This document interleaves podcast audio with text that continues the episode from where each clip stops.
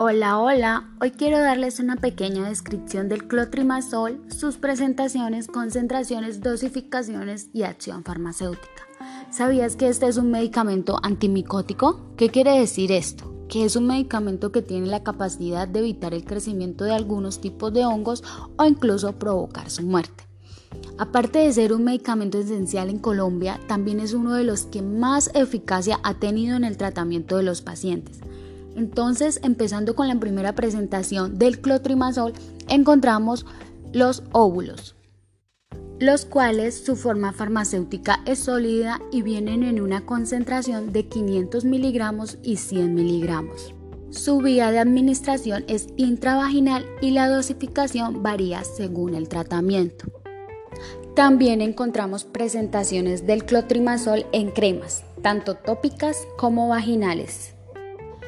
Tanto en cremas tópicas como en cremas vaginales podemos encontrar presentaciones en tubo por 20 gramos o 40 gramos.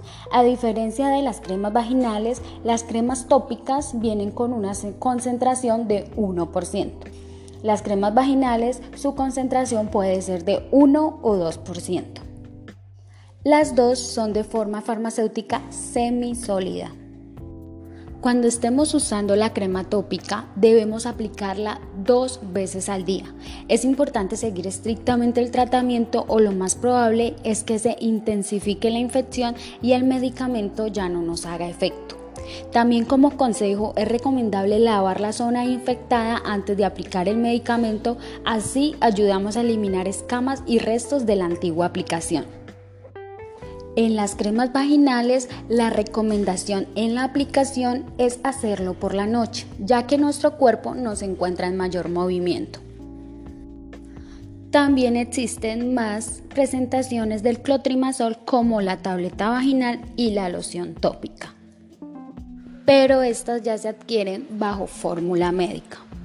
Recuerda que antes de automedicarte debes consultar a tu médico.